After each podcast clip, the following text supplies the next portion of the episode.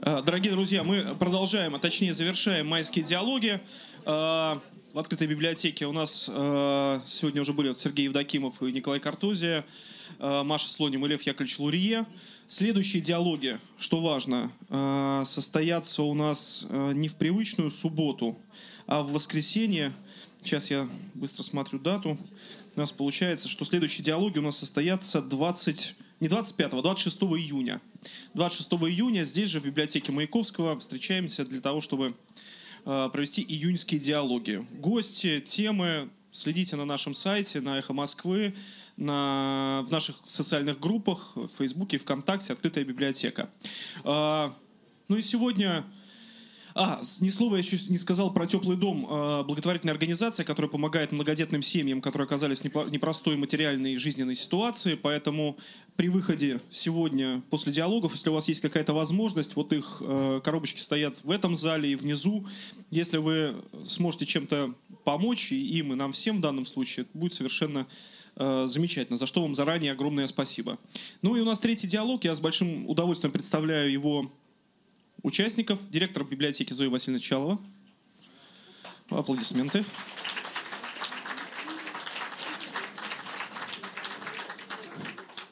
Я с большим удовольствием представляю участников третьего диалога, который мы назвали «Бессмертный полк». Но ну, в целом речь пойдет о празднике Победы, не только о бессмертном полке. Антон Красовский, Максим Шевченко, ваши аплодисменты. Аплодисменты.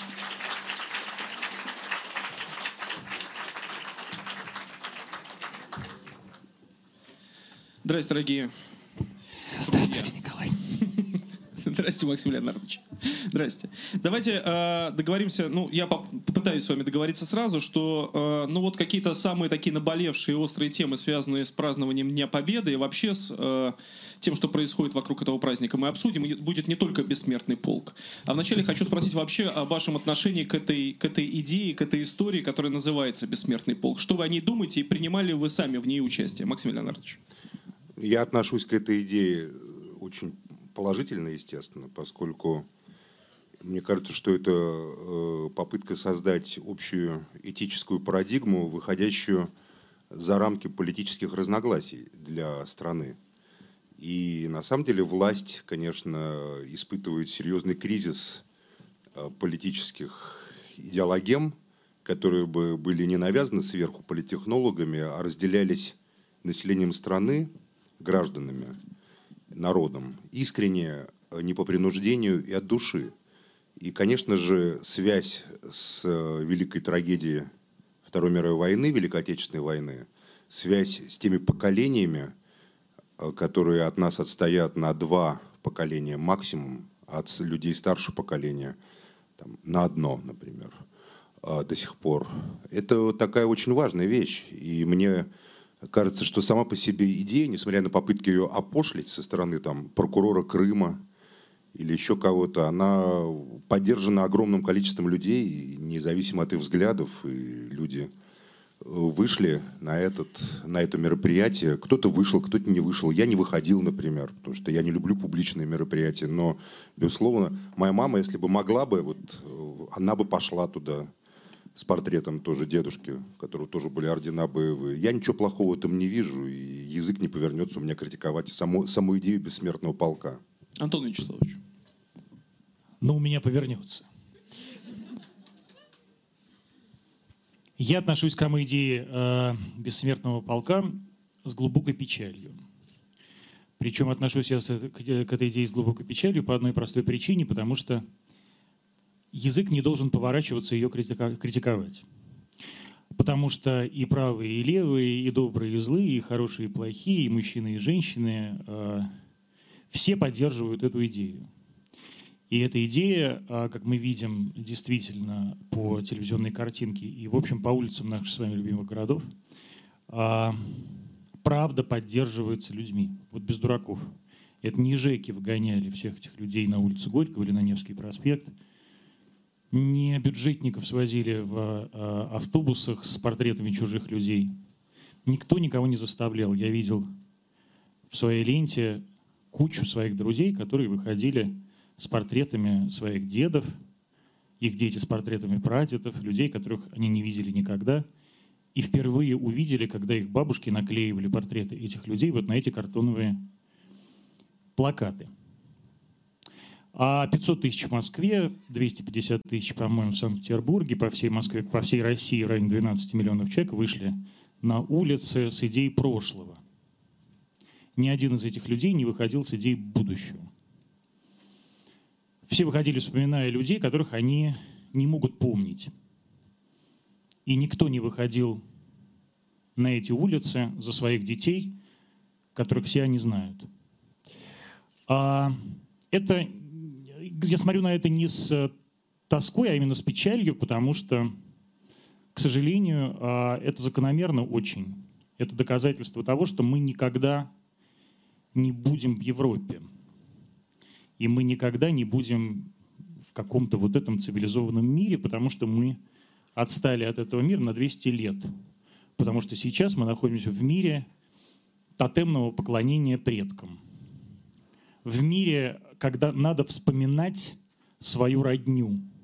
В мире, где вот эта память о своей родне и о своих корнях уничтожалась сначала при всех государях-императорах, потому что никто из большинства людей, живших тогда в той стране, не помнил и не знал свою родню, а знали родню, собственно говоря, те люди, которые этой страной управляли, которые никогда не были этим русским народом, они поэтому и назывались словом «знать». Да? Они знали своих предков.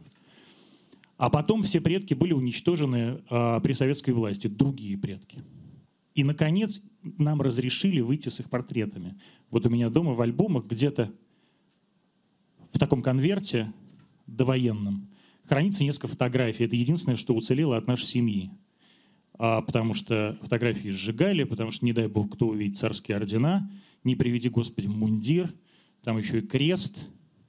И все это было уничтожено. И вот с этим, наконец, разрешили выйти. Я вот тоже могу с ними выйти, но я, я никогда не выйду на улицу за прошлое. Если я выйду на эту улицу, я выйду за будущее.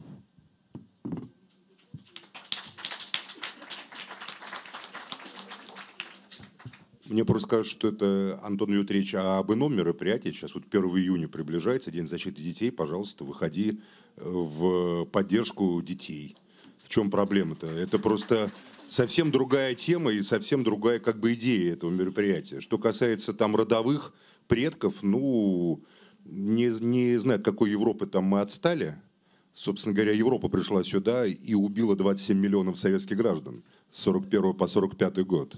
Это была Европа, это были не китайцы, не вьетнамцы. Я могу повторить, кто сюда пришел. Немцы, венгры, голландцы, французы, итальянцы, румыны, финны. Особенно французы, конечно, Максим. Да, Леонардович. было две дивизии Вафен-СС добровольческих «Шарлемань». Между прочим, французов было, у французов погибло на Восточном фронте порядка 100 тысяч человек, чтобы вы знали. Нацизм во Франции был достаточно мощной и сильной идеей. И недаром Франция э, не капитулировала, а просто перешла на сторону Гитлера. И до 1942 года французы были союзниками гитлеровской Германии и в Северной Африке, и на Восточном фронте. Но если в Северной Африке они полагали, что они воюют с цивилизованными людьми, где надо соблюдать нормы там, в войне с англичанами, то, конечно, на Восточном фронте какие нормы по отношению к ленинградцам? Испанцы были, вот под Новгородом голубая дивизия, 15 тысяч испанцев погибло, между прочим, в Новгородской области с 41 по 45. Так что Европа здесь уже была, Антон. И эту Европу отсюда выгнали. И эту Европу умылась кровью, и мы хотим иметь дело с Европой, которая не относится к России, так как относишься ты, к сожалению, как к какой-то недоразвитой стране, которая от кого-то отстала. У нас своя история, Э, великий русский писатель Дмитрий Сергеевич Мережковский в своем романе «Петр и Алексей» этому, этой дискуссии посвятил немало страниц. Немецкая правда нам, русским, не нужна. Мы сами построим свою демократию, свою свободу. Хватит нас сравнивать с этой Европой, которая сжигает наши города и убивает наших людей, которая относится к нам как к, просто к объекту колонизации, как к такой близлежащей Африке на Востоке и создавая здесь элиту, которая ненавидит собственную страну и мечтает, мечтает оказаться полицмей, какими-то полицмейстерами и бургомистрами по мандату так называемой Европы. Ничего хорошего Европа России никогда не делала. Назови хоть что-нибудь хорошее, что Европа сделала России. Европейская династия, ты сам этом говоришь, насиловала русских людей почти 200 лет, превращая их в животных крепостных. Церковь превратила в министерство синодальное. Вся знать говорила на французском языке.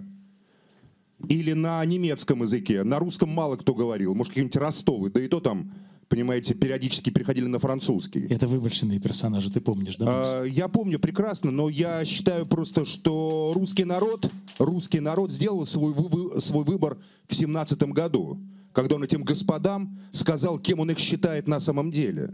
Кем он считает синодальную церковь, чем он считает русский народ. Потому что русский народ не забыл.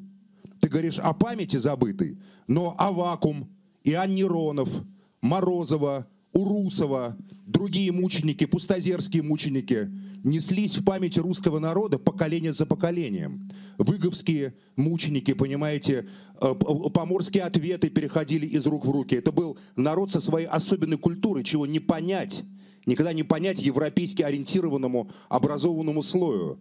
Только потом они увидели летом 17 года, когда заполыхали усадьбы, когда Блок спрашивал, почему сожгли мою усадьбу? Да потому что их считали даже хороших оккупантами. За все надо платить, Антон. И сейчас, когда вы а, а, опять выстраиваете ту же самую парадигму, непросвещенная, грязная, вонючая Россия должна просветиться светлой, правильной Европой, будет такой же ответ, поверь, я бы этого не хотел. Николай, наконец у вас появился дискурс программы Первого канала, который все так ждали в открытой библиотеке. Вы знаете, по Первому каналу этого не говорят. Первый канал, как и другие государственные каналы, монархические, государственнические, демократические, прозападные, либеральные, либеральные по-своему, конечно, что нет. Мне нечего возразить Максим Леонардовичу. Знаете почему? Потому что... А, потому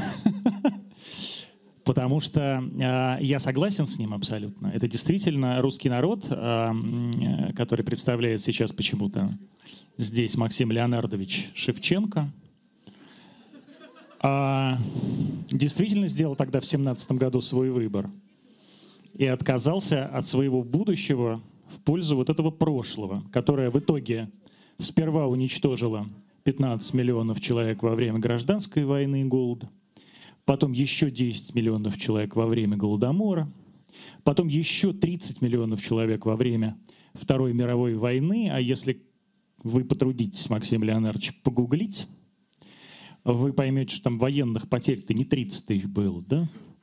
Люди умирали от голода, от истощения, от чудовищной работы, а потом погуглить, сколько от того же самого умерло в нацистской Германии, которые бомбили, перебомбили, уничтожали, а всего-то погибло 5 миллионов. То есть вы полагаете, что из 140 миллионов населения Российской империи, какой она была в 13 году, погибло 60 миллионов человек, что ли? Вы считаете искренне, что к 50-м годам население Советского Максим Союза я просто хочу 50, вам, я просто вам хочу сказать, Максим бред, Леонидович, я просто хочу вам напомнить, что я просто хочу вам напомнить, что люди, они как кролики, они бред. рожаются, они это рожают друг друга. Это ваши Они рожают, они рожают друг друга. Это и вы хотите сказать, что за 30... отношение к людям. Вы людей считаете кроликами, то что вы нацисты искренние либералы, поймите. Вы считаете, я... люди просто мусор под вашими ногами. Но это, это не так. Макс? Все? Это не так, потому это что все? никаких 15 миллионов гражданскую не было. Это есть все, что у вас есть сказать? Нет, это все, что у вас есть сказать. сказать. Если вы, у вас еще много есть сказать, тогда, тогда, вы, тогда вы хотели хоть, хоть, хоть, хоть, хоть, хотя бы,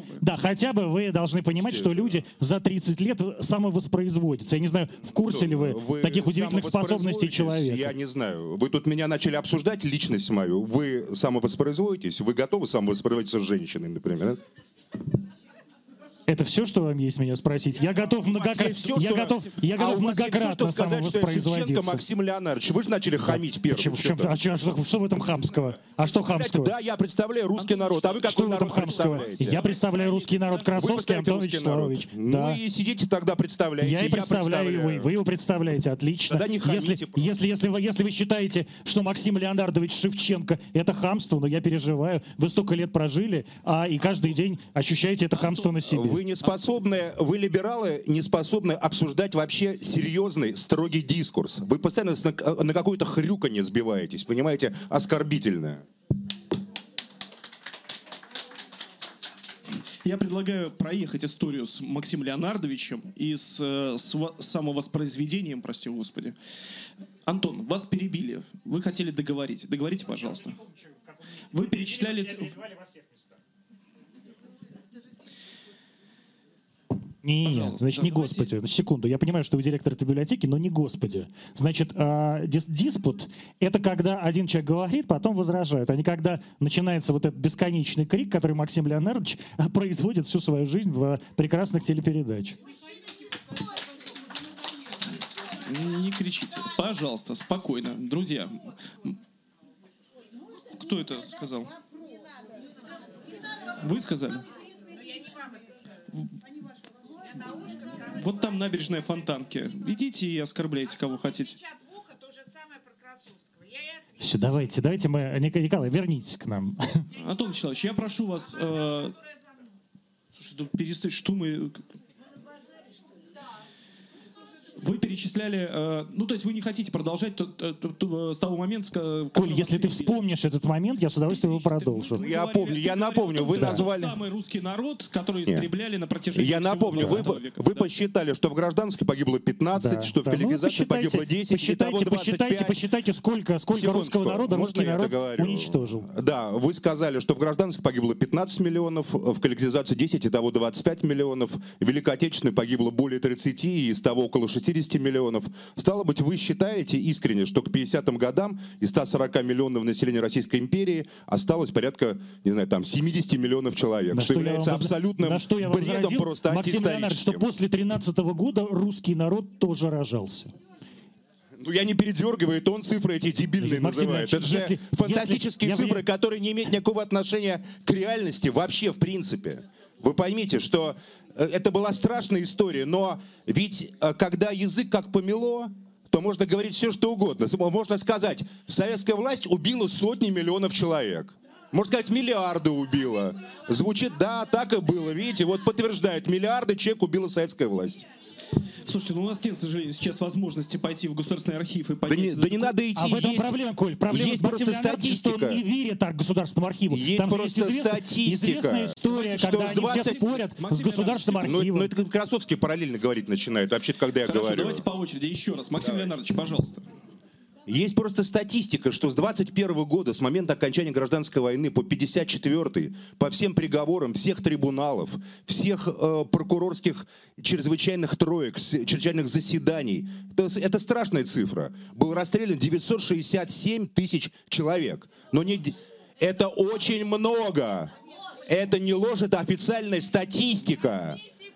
Это вы можете думать все, что угодно. Это официальная статистика. Кричать там, где вы хотите кричать. Это огромная цифра репрессированных людей. Но фантастические цифры, 15 миллионов погибших. Хорошо, давайте разберем 30 миллионов погибших в Великую Отечественную войну. Военные потери, по официальным данным, порядка 8 миллионов человек. Это очень большие потери. Сюда входят погибшие в- на поле боя, умершие от ран, умершие в плену, пропавшие без вести. Округлим их до 9 миллионов. У вас остается порядка 18 миллионов гражданских погибших людей, советских граждан. Потому что общую цифру называют 27 миллионов. Я эту цифру считаю достаточно непонятно откуда взявшейся. Разделите на 4 года, пока шла война. И у вас получится, что ежедневно погибало порядка 120 тысяч гражданских лиц. Таких военных потерь не бывает. Как, каким образом, пусть историки мне скажут, в Советском Союзе в годы войны, во время, когда мы все знаем и все помним, ежедневно умирало 120 тысяч человек. Можно я, можно Я прерву? считаю, что эта цифра... 120, Секунду. 120 Я тысяч умножить на 300, это немножко не та цифра. Я, это я 30 считаю, хорошо, ну миллионов. вот, ну, да, Хорошо, ну правильно, это но значит, я считаю, что не очень, не очень примерно у вас, 30 Макс. миллионов. Вот я отсюда и делю как раз. Так давайте Я- еще раз. Да еще моя раз. мысль не Значит, об этом. ежед- Нет, а она, Секундочку, нет, с Максим этого начинается. Антону. Антон, Нет, пожалуйста. Ну дайте я, я, я Нет, нет, нет, закончу просто мысль я просто- свою. это же, это же Подождите, ремарка. Мысль Максим закончу. Леонидович, Моя, мысль заключается в следующем. Моя мысль заключается... Я считаю... За каждый... Вот вас с сейчас 20... сброшу микрофон. Еще раз, с 22 июня 41 года по 9 мая 45 года, исходя из этой цифры, погибало ежедневно порядка 100 с лишним тысяч гражданских лиц советских. 15 тысяч. Вот посчитали 15 тысяч ежедневно. Разделите 18 миллионов на 4 года. 18 на 4 разделите. 18 на 4. 4 миллиона в год, как минимум. Правильно? 4 4,5 миллиона в год. миллиона А в год. теперь разделите на 365 Теперь разделите дней. на 365. Сколько у вас получается? Ди- 12 тысяч. Максим Леонардович, это то, что я вам пытаюсь сказать последние пять минут.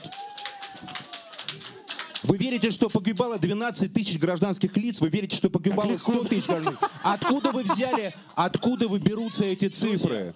Секунду. Что в них, откуда они взяты? Как их посчитали? Откуда оттуда? Откуда эти цифры взялись? Я, я, И у я к чему не веду свою мысль, что никто, бессмертного полка? никто ничего не Я знает. считаю, что надо запускать Картузию, Никто- который пришел вот. Перестаньте, перестаньте бардак создавать. Никто ничего не знает. Друзья, Никто ничего не знает. Секунду. Давайте так, давайте мы от цифр перейдем немножко дальше. Я Никто... Можно я мысль свою закончу? Пожалуйста. Никто ничего не знает про 20 век.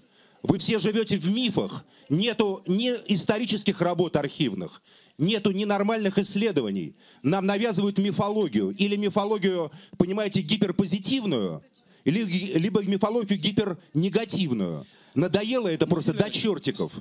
Антон, Хочется на самом деле разобраться, что было, Максим почему люди... Леонардович, секунду. Вы дадите мне договаривать или нет? Ну, хорошо, Потому что я, я один против враждебной аудитории. Весь. Чего вы меня сейчас перебиваете? Нет, нет, нет, нет, нет, нет, нет, нет. Есть огромное количество ваших поклонников. Почему вы меня перебиваете Я постоянно? перебиваю. А что вы делаете? Хорошо, до точки, пожалуйста, Максим Леонидович, извините.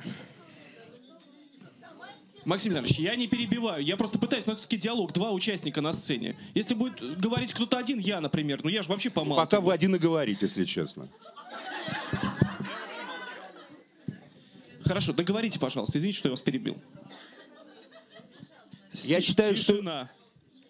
Я считаю, что история 20 века должна быть написана по-настоящему, без применительных к ней оценок позитивного или негативного отношения. Хватит метаться между Прохановской и Солженицынской мифологией. Это публицистика. Мы пока оцениваем это все в рамках публицистики. И все эти цифры, это тоже цифры публицистические которые написаны белыми там а, апологетами, красными апологетами, власовцами, апологетами Сталина и так далее. Давно пора уже написать на самом деле, как оно было, как, оно, как, как люди жили, как люди умирали, как люди страдали, как люди воевали, понимаете, сколько погибло, сколько ушло добровольцами, были заградотряды и так далее. Только фильмы снимаем пока и только комиксы рисуем. Ничего серьезного об этом прочитать практически невозможно. Только Кестлер, только архипелаг ГУЛАГ, только апологетика Александра Ильича Проханова. Никакой исторической серьезной работы не велось. Даже Катынские архивы Следственный комитет и то закрыл. А почему закрыл? Да, да потому что, скорее всего, нет там этих цифр, сотен тысяч убитых поляков или десятков, как нам рассказывают. А страшно опубликовать, как на самом деле. Потому что мифология, которую создавал Хрущев, Горбачев, потом Ельцин, это мифология, на которой держится весь этот обман, который тут существует в этой стране. А реальная история, реальная история, как американцы изучили историю гражданской войны, здесь ее боятся все. Как власть имущие, так и оппозиция боится. Потому что она подорвет любую мифологическую конструкцию, как провластную, так и оппозиционную. А страна заслужила того, чтобы мы говорили об этом времени, так же, как Момзен говорит об истории Древнего Рима. Холодно и на научном языке, а не на языке постоянного шершавого, понимаете, э, шершавым языком Я плаката. просто, Максим, можно я задам вот вам вопрос? уже. А, э, хорошо, с кем же, э, с, пор- с чьими же портретами выходили тогда 15 миллионов вот этих человек, если не было этих миллионов погибших в войну? Максим Леонардович. Я не скажу, что их не было. Я хочу понять, как они погибли. Никто не, до сих пор не представил... было? Никто, секундочку, никто до сих пор не представил социологию гибели гражданского населения. Я утверждаю, что 18 миллионов погибших гражданских за 4 года – это невероятные цифры. Давайте вычтем, в Ленинградскую блокаду погибло 2 миллиона человек. Правильно в Ленинграде погибло? Вычтем 2 миллиона. Давайте еще вычтем. Я хочу понять, а у нас остается 16 миллионов. Где, как, от чего погибло 16 миллионов мирных людей, не носивших оружие, не служивших в армии, от голода, от болезней, от расстрелов? От чего они погибли? От карательных операций. И Если это на самом деле здесь погибло... Секунду. Перестаньте орать из зала. Максим Если ну- на самом деле здесь погибло 16 миллионов человек гражданских, это три Холокоста практически. Это самый большой геноцид в истории. Так могу я выйти, если это геноцид моего народа, советского народа? У меня не было другого народа. Советского народа геноцид, когда людей убивали только потому, европейцы, что они здесь поддерживали советскую Максим власть. И не было другой причины этого убийства, поймите. Кроме того, что они поддерживали советскую власть. За это 18 миллионов и убили Максим гражданских людей. Антон, прокомментируете ли вопрос от меня? Просвещенная Европа. Секунду. Секунду. Да перестаньте кричать, пожалуйста. Ну что вы? Скажите мне, пожалуйста, куда вы пришли? На меня смотреть. Вы пришли... Вы, я понимаю, вы пришли на меня смотреть. Вы пришли на диалоги, ну так и слушайте диалоги. Ну перестаньте кричать, пожалуйста. Ну, Николай, дай, дайте э, действительно... Этого ничего никогда не будет. Пожалуйста, наберитесь терпения и слушайте.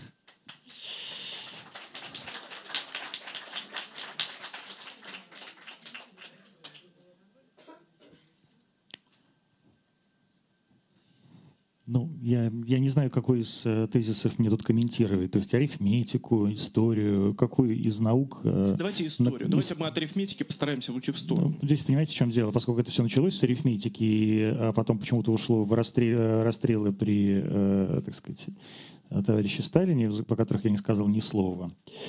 А, Есть на самом деле, я, я в данном случае не являюсь, например, сотрудником Госархива или э, исторического архива Российской Федерации, но э, я довольно неплохо знаю много людей, которые там работают, и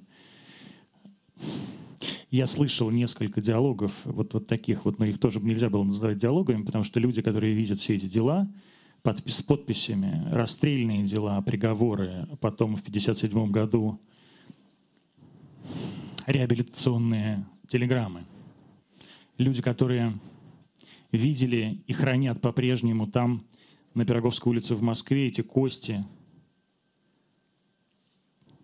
пепел в пакетах. И когда им говорят, что не было этих расстрелянных миллионов, а у них вот там 12 этажей корпус в этих уголовных делах, и это только что им передали из архива КГБ СССР, люди начинают немножко заводиться. Не так вот, как я, а, а вот почти так, как Максим Леонардович. Потому что, конечно, были эти миллионы. Но речь... Нет, миллиарды. Максим Леонардович, это у вас, судя по вашей э, арифметической, арифметическим талантам. А, но вопрос ведь не, только, не столько в цифрах, а в том, что с чего вы начали, с того, что русский народ действительно обрел власть в 17 году и действительно опрокинул систему, которая управляла этой страной на протяжении тысячи лет. Вы говорите 200, потому что вам там Саксон Кобург Готты не нравится, да? А я говорю тысяча, потому что мне вообще монархия не очень. Но дело ведь не, не, не в том, кто конкретно управлял. Понимаете, Рюриковичи, э, истинные Романовы или захватившие вместо Романовых власть немцы. А в том, что действительно русский народ пришел к власти, и он по-прежнему управляет Россией. Именно русский народ сейчас сидит в Кремле. Именно русский народ сейчас сидит в Смольном. Именно русский народ сейчас сидит на оккупированном Донбассе. Это все русский народ. Это не какие-то ответственные элиты, это не потомки тех людей, которые, того другого бессмертного полка, вывешенного сейчас в галерее Героев Эрмитажа. Это русский народ. И, пожалуй, это единственный сейчас народ, такой большой, такого огромного числа, который сам, без ответственных элит, управляет своей судьбой. А вы, Максим Леонардович, как раз топите за то, что это хорошо, что это и есть демократия. Собственно говоря, люди, которые сейчас управляют Россией, они тоже так говорят, что демократия — это решение большинства, что как большинство решит, так и будет. Это хорошо. Большинство решало тогда и в 17-м, большинство решало потом в начале 30-х, потом большинство решало в 37-м. Большинство вообще всю жизнь решает, вот я живу здесь 41, а вы чуть постарше, Максим Леонардович, всегда здесь решает большинство, и ни к чему хорошему это в этой стране не привело. То есть все, что мы помним и знаем про Россию, это сделано в то время, когда страной управлял вот это ненавистное вами и, может быть, даже частично и мной меньшинство. Или, по крайней мере, зародилось там. Не было бы власти того меньшинства, не было бы здесь ни Сергея Павловича Королева, ни Курчатова. Ничего бы не было, потому что все они получили образование в тех самых императорских университетах, ну или, по крайней мере, у профессоров тех самых императорских университетов. Ну, я, честно говоря, опровергну тезис, что сейчас правит русский народ. А, правят э, возможные правители этнические русские, но сама система либерально-бюрократического капитализма, которая здесь установлена, она онтологически и внутренно и глубоко омерзительна большей части населения нашей страны. 90-е, 2000-е годы – это годы ломки об колено, годы оккупации, годы просто продолжения такой вахханалии по уничтожению всего того, что да, русский народ, великий русский народ, победитель в революции, обретший свободу, построивший свое государство, собственное социалистическое, который э, построил по-своему, по-своему, исходя из своих представлений о мире, об истории, э, из, из своих религиозных представлений, в конце концов, общество справедливости – которое было вполне адекватное, которое я прекрасно помню, когда нам не приходилось платить участковому врачу за то, что он лечил нас, и когда подразумевалось автоматически, что дети ходят в школу, а потом поступают в институт, понимаете ли. Конечно, какие-то институты были, куда за взятки только поступали, но, честно говоря, социальной справедливости было, прямо скажем, побольше. Поэтому, да, я считаю, что советская власть, социализм советский, большевизм, безусловно, был глубоким, искренним выбором русского народа, исходящим из его представлений о реальности, исходя из его мистических представлений о том, что есть царство справедливости на земле, что есть Дух Божий, как Дух Божий проявляет себя в истории. Я не могу сказать, что советская власть была религиозна, хотя Бердяев утверждал, что русский коммунизм религиозен по своей природе. Она была по-иному мистич... и мистична, поскольку она транслировала те идеи, которые зрели в русском народе на протяжении 200 лет. А почему 200? Да, с момента Алексея Михайловича и его чудовища сына, которым так гордится этот город, понимаете, который является палачом Москвы и памятник которому стоит в центре Москвы. Да, именно того самого Петра, который лично рубил головы москвичам на Красной площади. А сегодня символ оккупации Москвы и России. Чудовищный памятник Церетели стоит на Москва-реке. Я за то, чтобы вообще память Петра была выкинута из нашей страны, потому что это жуткое чудовище, которое насиловало и истребляло русский народ. Я азиатский варвар и горжусь этим, что я не европейский, понимаете, гомосексуалист, как ваш любимый Петр Первый который насиловал солдат и был вообще жутким совершенно человеком. Вы только что говорили, что... Поэтому, историю... поэтому я считаю, да, что русские в семнадцатом году встали на свой собственный путь. Хватит, их считали рабами европейских элит. К 17 году 80% населения было неграмотным, писать не умели.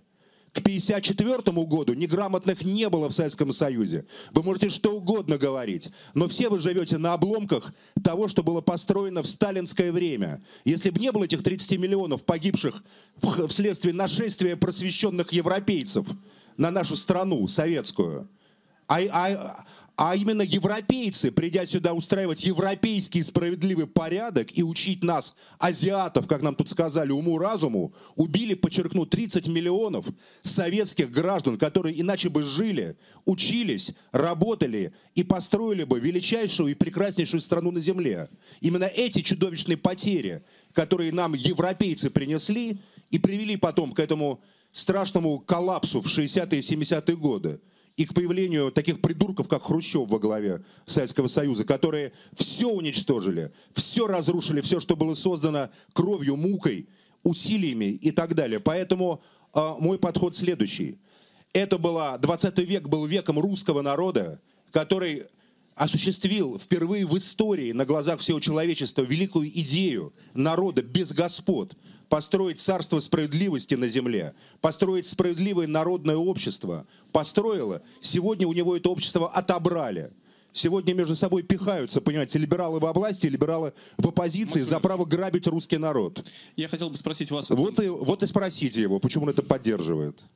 Максим Леонидович, во-первых, вы э, по поводу Петра Первого сказали вычеркнуть из русской истории, но 10 минут назад вы говорили о том, что русскую историю принимать нужно всю, как она есть. А Я э, Петром, просто противник Сталиным, апологетики Петра. Я просто не считаю, что в Москве должен ставить памятник палачу. Это ставить памятник Петру в Москве, как ставить памятник Гиммлеру в Варшаве, например, понимаете? То же самое. Вам нравится памятник Церетели? Но как европейскому гомосексуалисту мне должен был бы нравиться памятник царю.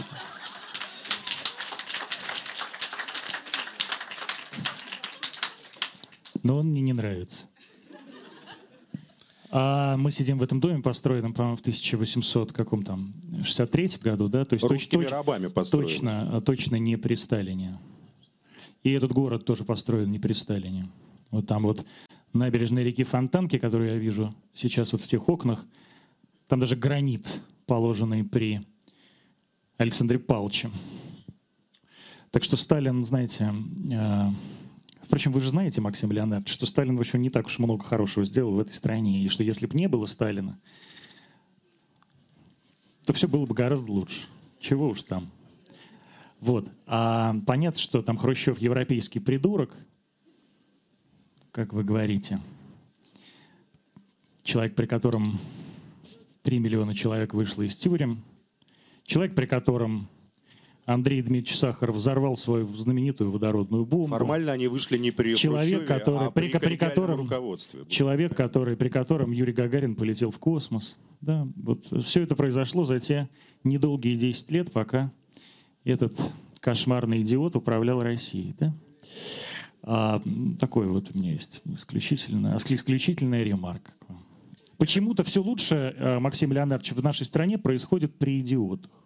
Почему? Ну, во-первых, э, так как история для вас не существует, первая амнистия отпускание из лагерей было лето 53 года, даже фильм снят, это были нет, нет, не только уголовники, это были политические, это была Бериевская амнистия. Первая амнистия в 1939 Первым- году вообще произошла первым, при другом э, Берии, при раннем. Да, да, я знаю, моего деда выпустили из застенок именно в 1939 году, но это была не, не совсем амнистия такая, которая случилась в 53-м. В 53-м из лагерей люди пошли, а в 39-м люди пошли из пыточных застенков.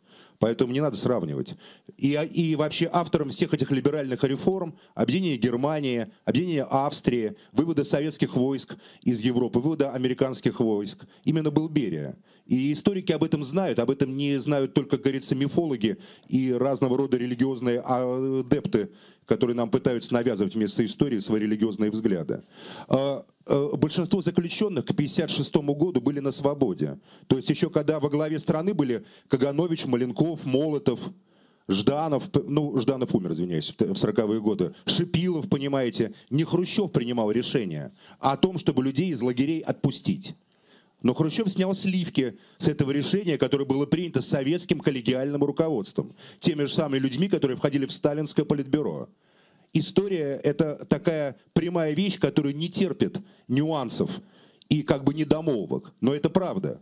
Не он освободил людей. Что касается полета в космос, то не в 1959 году была начата программа гагаринского полета, а в 40-е годы были все ракетные технологии, понимаете ли, все задачи поставлены были на 19-м съезде партии, между прочим, когда Сталин еще был жив.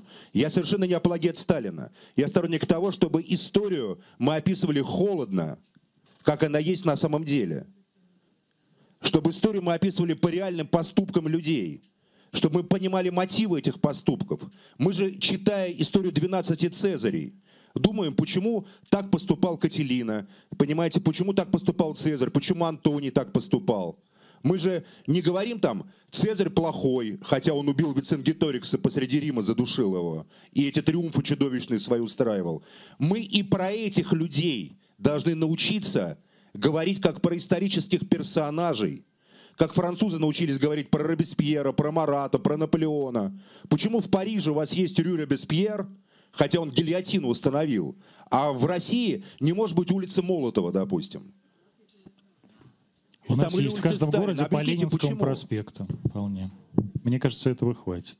Это вам этого хватит. Мне уже точно Потому что вы хватит. понятия не имеете, кто был Ленин. Вы, уверен, Максим не изучали его работы, еще- вы не знаете историю гражданской войны, где вы называете число 12 Леонидович, миллионов. Поэтому, что там, Ленинский проспект? А Ну, у вас нет, у вас нет вопросов. Николай?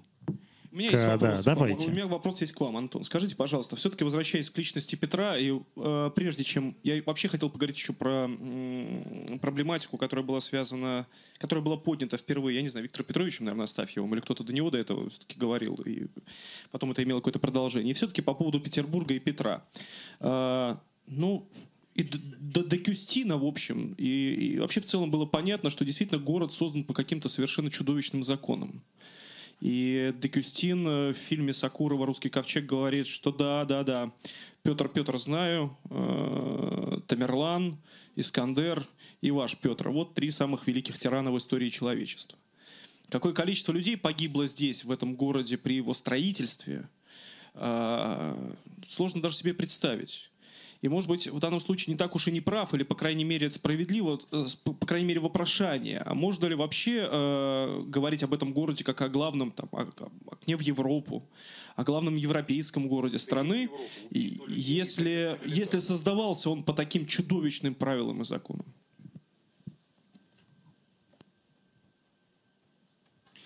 Ну, во-первых,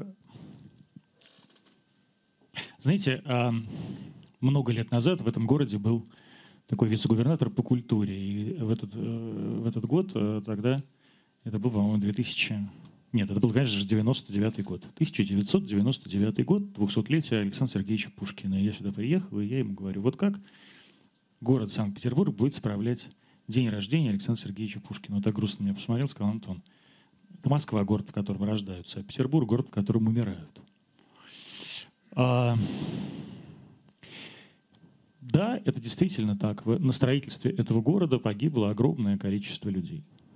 Вообще, любой большой город, который вдруг начинает существовать какой-то странной самостоятельной жизнью, это такая огромная черная дыра. Там умирает много людей. В Нью-Йорке, когда он развивался и развивается, умирает огромное количество людей. В Лондоне умерло огромное количество людей. В Москве, когда она строилась при Сталине, умерло огромное количество людей.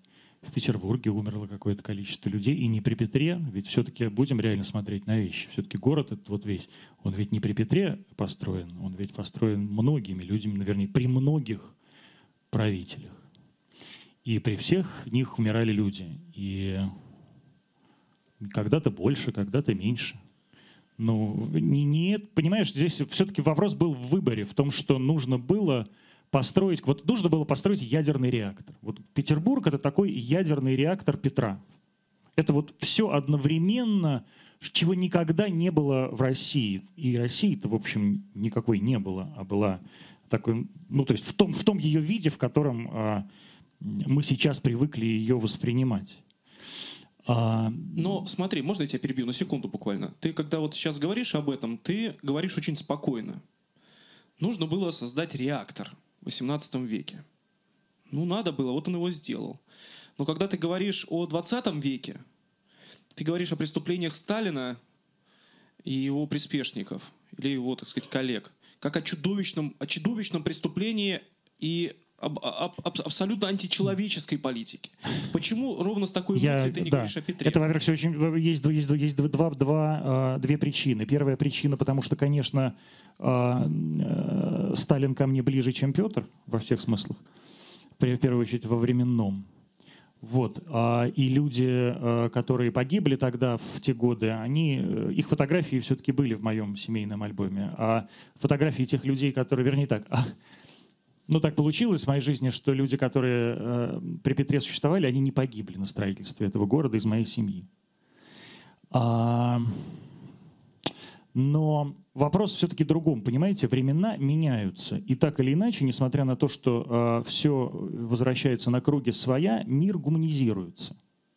Вот мы все равно, понимаешь, мы часть этого, мы какая-то такая отдаленная часть, мы периферия, но мы часть этой Европы. И мы вместе с этой Европой гуманизируемся.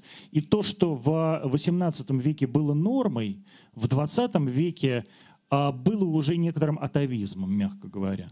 Да, то есть, условно говоря, понимаешь, условно говоря, я, никто никогда бы в 18 веке не заметил, сколько там уничтожено индейцев а, британскими колонизаторами в а, Северной Америке или коренных народов, в которые уничтожены в Сибири русскими.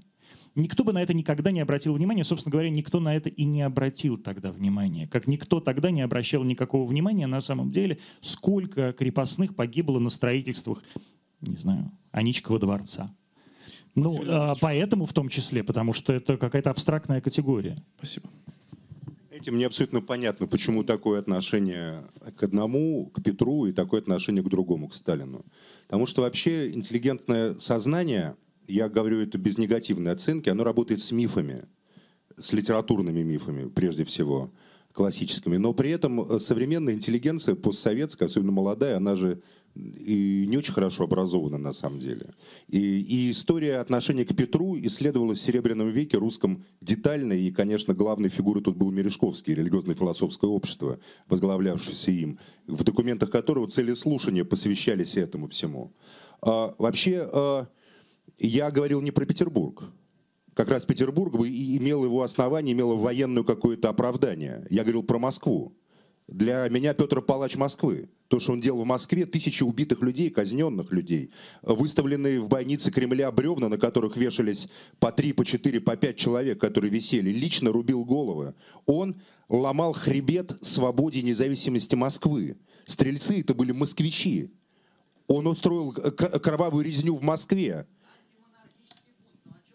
Да, правильно, я поддерживаю антимонархический бунт. Я вообще не монархист ни с какой стороны. На секунду. Это вам так кажется. Это вам так кажется. А вот русским людям казалось по-другому. И, слава богу, история старообрядческого сознания достаточно хорошо описана. И протереем Зиньковским описана. И описана э, сейчас Александром Пыжиковым, очень интересным историком современным русским, написавшим несколько книг там «Грани русского раскола» и «Корни сталинского большевизма», где он проводит прямые как бы соотношения, прямые следствия от самосознания, тайного самосознания русского народа, носителя так называемого внеконфессионального православия, внесинодального такого мистического коллективного православного сознания к приятию русским народом большевизма а, в его такой радикальной революционной форме, форме народовластия. И это очень просто важная мысль. Конечно, вот, кстати, о том, кто погиб на ядерном проекте. Моя бабушка погибла от лучевой болезни, помогая создавать атомную бомбу. Она была геофизиком. Они работали в немецких шахтах после войны в 1945 году под Обершлеме, под Дрезденом, урановые шахты. И облучились все. В 1953 году она, царство небесное, она умерла от белокровия. Поэтому как раз мои, мои родственники погибли при создании атомной бомбы, если уж на то пошло. Я могу об этом говорить. И я считаю, что а, надо прекратить шельмовать советский опыт.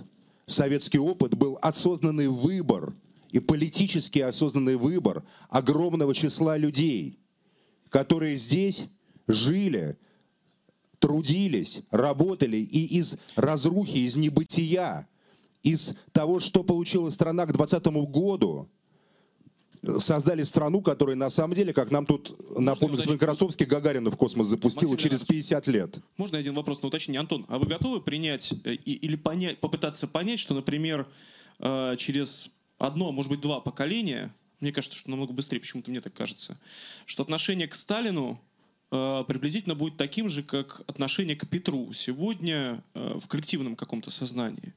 Что ни- никакого вот этого, э, то есть бессмертный полк, это про э, не про оплакивание, как вы говорили э, в начале, э, а про ну, про оплакивание это действительно какое-то частное, потому что, потому что какой-то вот этот... Это э, не про это, это гордость. Я не знаю, да, то есть... Что Сталин, Сталин превратится вот, вот в действительно такого исторического персонажа.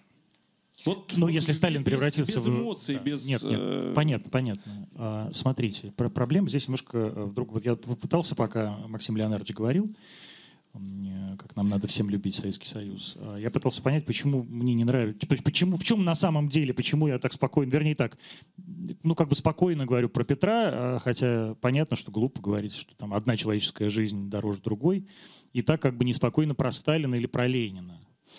Просто потому, что а, на самом деле инструменты управления и инструменты строительства, они у всех одни. А у любого тирана, а, э, Петр I, ну что Петр I, любой, любой самодержавный властелин был, безусловно, тираном. А инструменты управления у них одни. А вопрос только в том, куда эти, что эти инструменты строят. А мне, как правильно заметил а, Максим Леонард Шевченко, как европейскому гомосексуалисту, конечно, ближе, а, так сказать, путь в Европу. Вот ровно то, что строили в России с Петра до Николая. А шаг за шагом, перемалывая,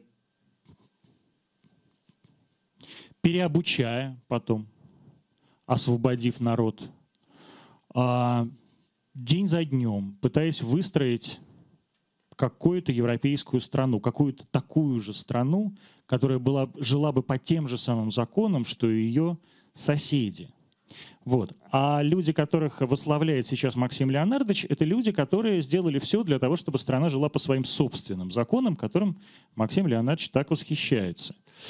А вот это меня, э, поскольку, так сказать, результат действия этих законов мы э, с вами видели и видим, в общем, сейчас, э, собственно говоря, это ведь не кровавые либералы, я не знаю уж, кого там в качестве кровавого либерала видит Максим Леонидович Шевченко, а Горбачева, Ельцина или Путина, который управляет страной последние 17 лет.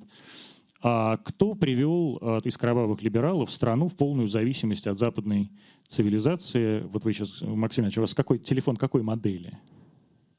У вас телефон, сделанный на Урал-вагонзаводе? Вы знаете, этот убогий тезис просто уже, как говорится, ну смешно слушать. Если вам так нравится качество жизни, тогда вы должны любить нацистскую Германию. Потому что, поверьте, в 30-е годы это была страна номер один по качеству жизни. Там были великолепные автомобили. Volkswagen, Opel Admiral, Opel Kadett, много марок. Там были лучшие в Европе дороги. Там была мощная социальная система, там были танки, самолеты, которые превосходили всех. Там были ученые и инженеры, которые почти создали атомную бомбу в ситуации непрерывных бомбардировок. Но там не было но, европейского но этом, закона, но о котором этом, говорю Нет, я. это и был европейский закон. Нет, в том-то это и дело. не был европейский Но закон. мы считаем нацистскую Германию исчадием зла и, и правильно делаем. Потому что наличие телефонов, наличие танков, самолетов и хороших дорог не есть критерий добра и справедливости.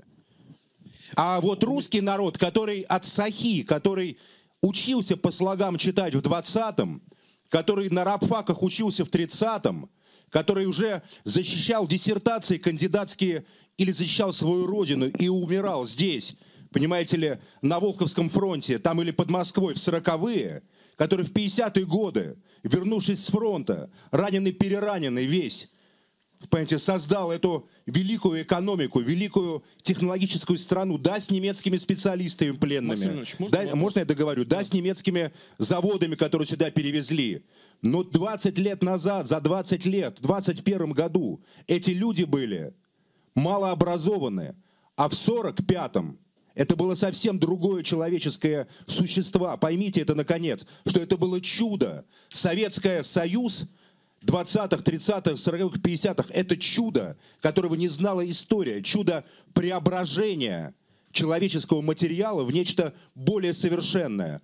Потом в 60-е и 70-е, когда страной стали править настоящие просто придурки и мещане, которые погубили этот проект, который как сформулировал Хрущев на 22-м съезде, говорит, у вас будет у всех колбаса и квартира. Ради колбасы и ради квартиры, что ли, здесь, понимаете, мы, мы под Колпиным строем стоим, артиллерия бьет по своим. Ради колбасы и квартиры это защищался Ленинград. Можно я спрошу? Вот, вот тогда и кончилась советская я власть. Я думаю, Максим Леонидович, все-таки не, не, не в Ленинграде, пожалуйста. Про Антон, колбасу и про квартиру. Антон, можно да? я вас спрошу? Э, это будет последний вопрос перед тем, что мне не простят, если я не дам возможность задать вопросы из зала. Последний вопрос. Антон, к вам сначала, и потом и он же к вам, э, Максим Леонидович. Э, есть два примера. Оба также представлены, кстати, в фильмах Сакурова. Э, первая – это история, э, связанная с э, блокадным Ленинградом. Город закрыли, город удержали ценой более миллиона человеческих жизней. И есть Париж, открытый город, ворота которого в тот момент, когда подошли фашистские войска, от, были открыты. И, в общем, французы приняли, было создано правительство, которое сотрудничало с фашистской Германией. И, в общем, как-то это все дело э, ну, пережили благополучно. А вот что является по-настоящему в таком случае европейской, если угодно, христианской ценностью и пр- примером европейской христианской добродетели? То есть вы пытаетесь просто вежливо сформулировать вопрос, надо ли бы сдать Ленинград, чтобы спасти миллионы жизней, как это в Нет. свое время сформулировал телеканал «Дождь». Нет, я вот доформулировал его сейчас. Что вы считаете по-настоящему э, европейской христианской ценностью? Пример блокадного Ленинграда или пример открытого города Парижа? Вот э, где в данном случае речь идет о, о- о по-настоящему европейской Ну, я, цивилизации? во-первых, хотел бы э, последнюю, ну, вернее так, ремарку в сторону прошлого вопроса сказать все-таки по поводу Гитлера. А как раз э, вот то мировое осуждение, европейское осуждение Гитлера, и прежде всего осуждение Гитлера, ведь мы начали со Сталина. И в моей голове Сталин — это Гитлер. И вот это осуждение Гитлера, которое произошло в Германии, оно ведь произошло, ну, понятно, конечно, потому что Германия проиграла. Но нынешним поколением Гитлер осуждается именно потому, что Гитлер тащил Германию не туда. Вместе, не, не ко всем, не к добру, а к злу. Вот к тому самому отдельному немецкому пути, да, действительно, с неплохими дорогами и, в общем, довольно дерьмовыми автомобилями Volkswagen, потому что был прекрасный Rolls-Royce. Вот. Но, а, который был сделан в стране с прекрасными законами, которые, по которым живет весь цивилизованный мир сейчас, включая Германию. А к вопросу о христианском, э, что надо было сделать, сдать город Ленинград или не сдавать город Париж. Я не знаю, Коль, что надо было сделать. Я не знаю, что является христианской ценностью дать выжить сотням тысяч детей или не впустить в свой город врага любой ценой. Я этого не знаю. Я единственное, о чем как бы Бога прошу, чтобы мне никогда не пришлось самому этот выбор совершать.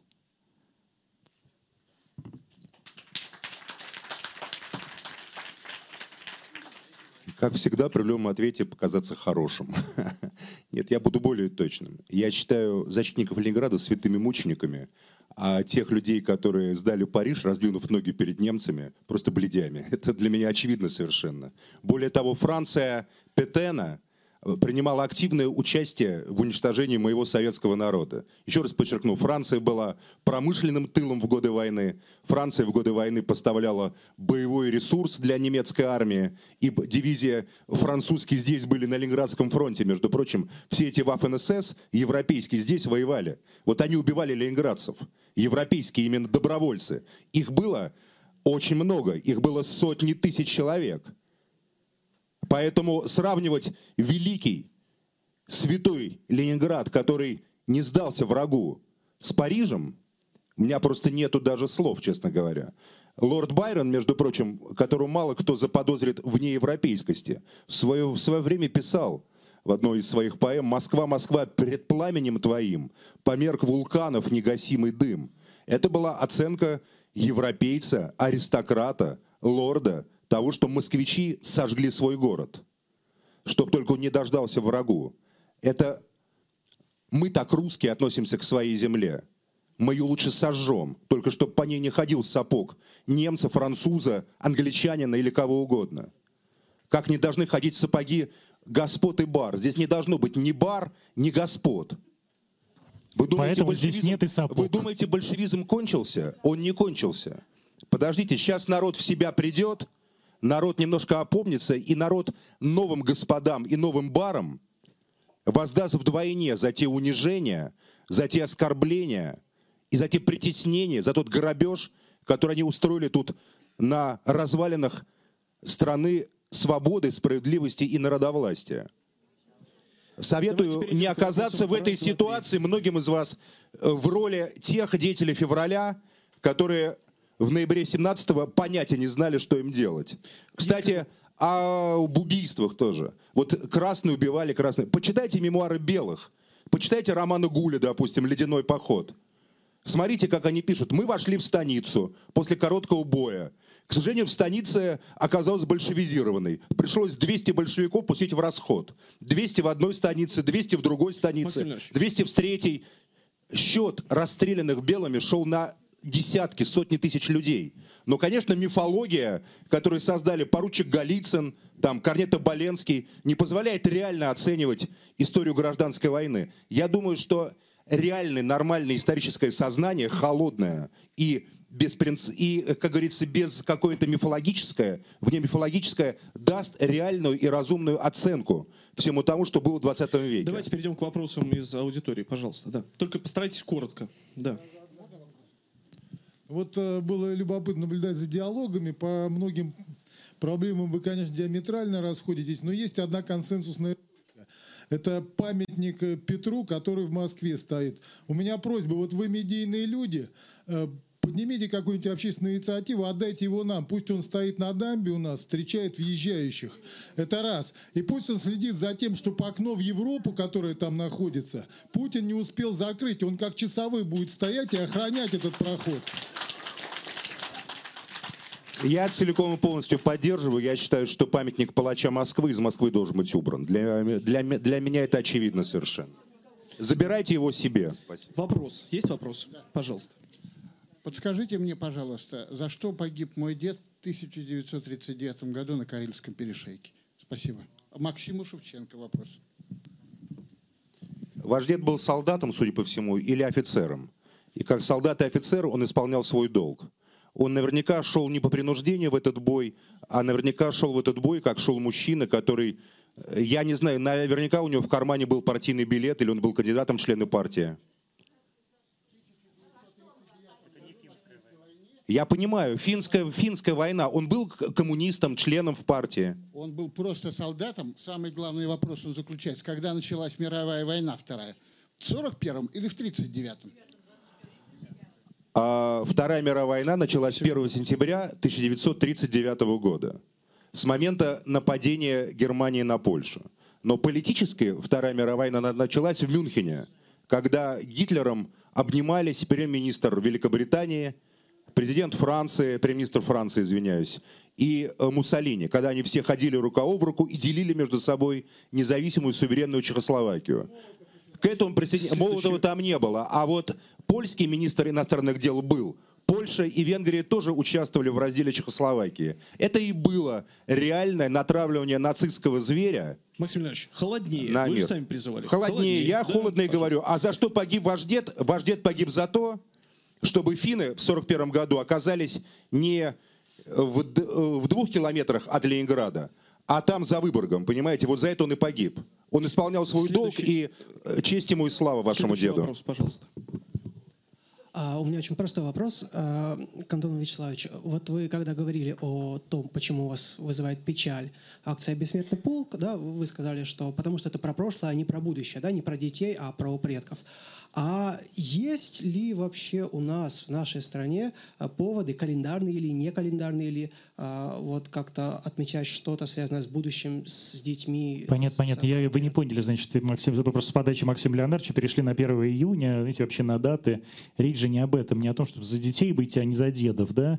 А речь идет о том, чтобы выйти за будущее. Вот посмотрите, за что выходят а, сотни тысяч европейцев. Сотни тысяч европейцев. Вот Франция. Одни выходят за гей-браки, другие против гей-браков. Это абсолютно одинаковое количество людей. Это сотни тысяч людей, да? Там, за что выходят сотни тысяч испанцев? Сотни тысяч испанцев выходят за работу. Сотни тысяч испанцев выходят за понижение тарифов там на что-нибудь. За что выходят сотни тысяч немцев? Сотни тысяч немцев выходят за толерантность, как это не смешно, в поддержку мигрантов. Да? Вот за что. Вот это люди выходят за свое будущее, за свой выбор, за то, как страна будет жить дальше, от, вот, от нынешнего ее момента. А мы выходим за то, как страна на самом деле никогда и не жила, но когда-то тогда. Как известно, история, история э, это не что иное, как политика, обращенная в будущее. Когда мы говорим про историю, мы на самом деле подразумеваем некий образ будущего. Я считаю, что бессмертный полк это, безусловно, демонстрация того, что мы хотим жить своим умом, что поколения, которые были до нас за три поколения, были героями, и мы ими гордимся, что то, что делали эти поколения, это правильно, несмотря на то, что, наверное, они совершали ошибки, как каждый человек совершает на этой земле ошибки в ходе своей жизни. Бессмертный полк – это, безусловно, демонстрация русским народом, прежде всего, своего собственного видения, собственной истории. Русский народ больше не хочет быть материалом для экспериментов строительства здесь европейского светлого царства. Он хочет свою страну со своим прошлым и со своим будущим. Поэтому бессмертный полк – это, безусловно, декларация будущего – Максим мы будем Леонидович, такими а вам, же, как были а наши вам деды. христианство-то какое, откуда пришло? Простите, такой у меня необычный вопрос. Вам письменность кто подарил Христианство к нам Не- пришло из, э, от греков, а не Так. от европейцев, А между греки, а прочим. греки, они какие-то папуасы, А, да? а вот греки на Россию никогда в войну не ходили. А ваши любимые европейцы Россию всегда, понимаете, кровью заливают. То есть есть какие-то правильные европейцы, какие-то неправильные европейцы. Не, просто правильно? греки- Греки греки не это- европейцы. Все. Блядь. Греция — это не Европа. Формально, формально, Антон, христианство в Россию пришло с территории современной Турции, чтобы вообще поставить точки над «и», а не с территории Западной Европы. К сожалению, Поэтому, к сожалению, тогда. Турции не было. Вот в Да, но дело. Не вот очень, эта да. территория современной Турции. Ну, то есть это Византия- территория, которая когда-то в Мезозое была заселена бронтозаврами. Вы это имеете в Ан- виду? Антон, бесполезно Причем, спорить. почему? Византия- Я не очень понял. Византия Какая это связь? не Европа. То есть Византия не Европа. Все, Византия все, это договорились. Азия. Договорились. Все, значит, э, э, Римская империя, которая называется Византия- Византия, это не Европа. Вы даже, наверное, Чедаева не читали, который написали «Лабзанс Мизерабль», который сказал «презренная азиатская Византия». Это мысль Петра Чедаева, И что? главного европейца. Друзья, Вы хотя бы вопрос. подготовились бы к Давайте, нашей пожалуйста. дискуссии. У нас дискуссия о Чаадаеве, простите. Финальный вопрос. Вы осознаете все, так сказать, да? Пожалуйста.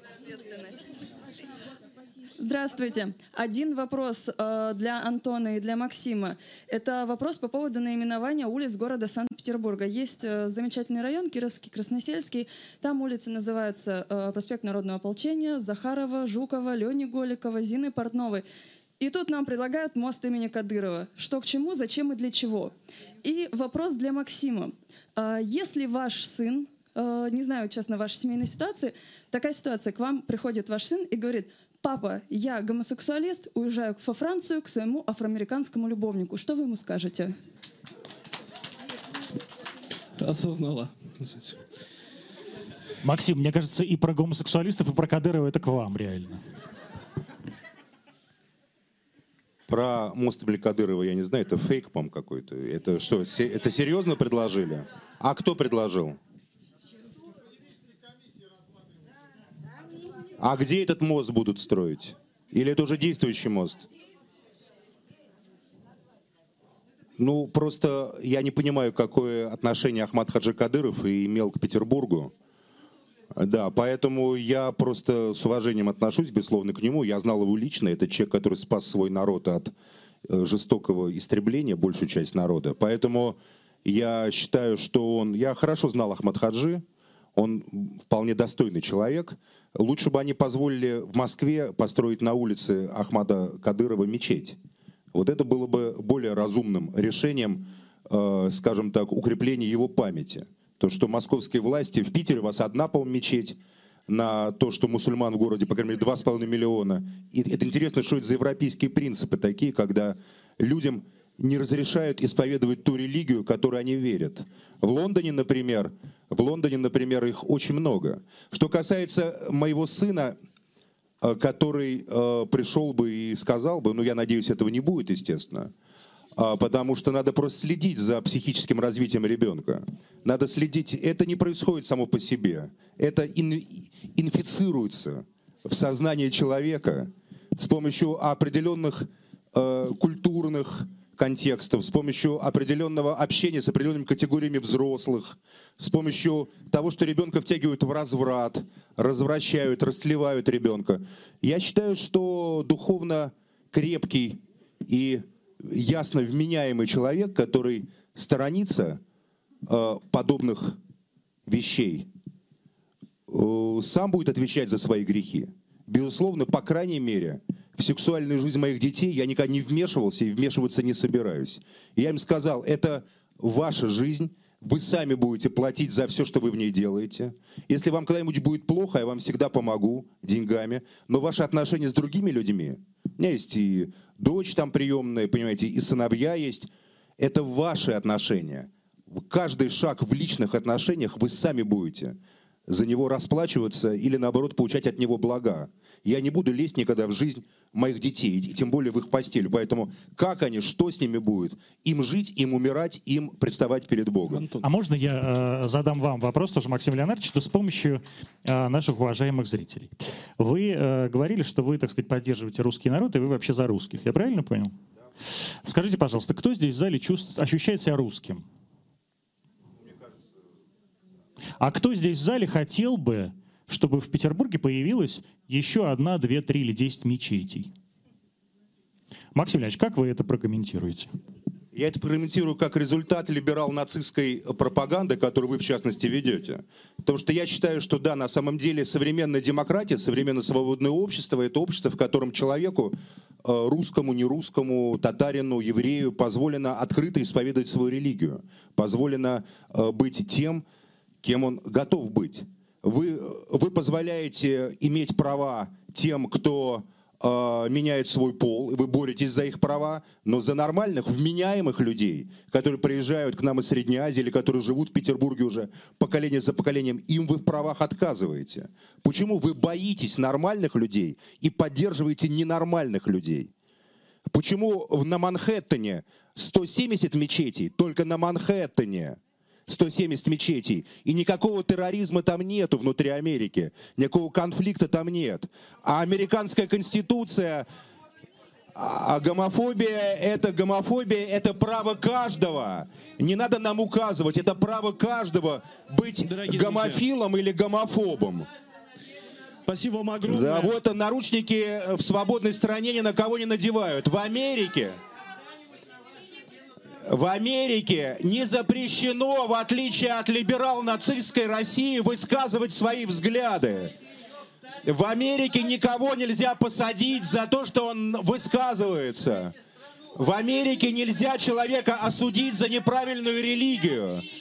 В Америке человека нельзя посадить за то, Максим спасибо вам верит. большое за прекрасный диалог. орать, наконец-то. Это были майские диалоги. Это ваша культура. Спасибо. Демократическая такая.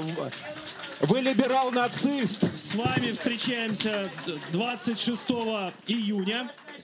26 июня. Надеюсь увидеть вас свободным, во здравии здесь. Спасибо вам огромное. 26 июня, воскресенье. Спасибо огромное. До свидания.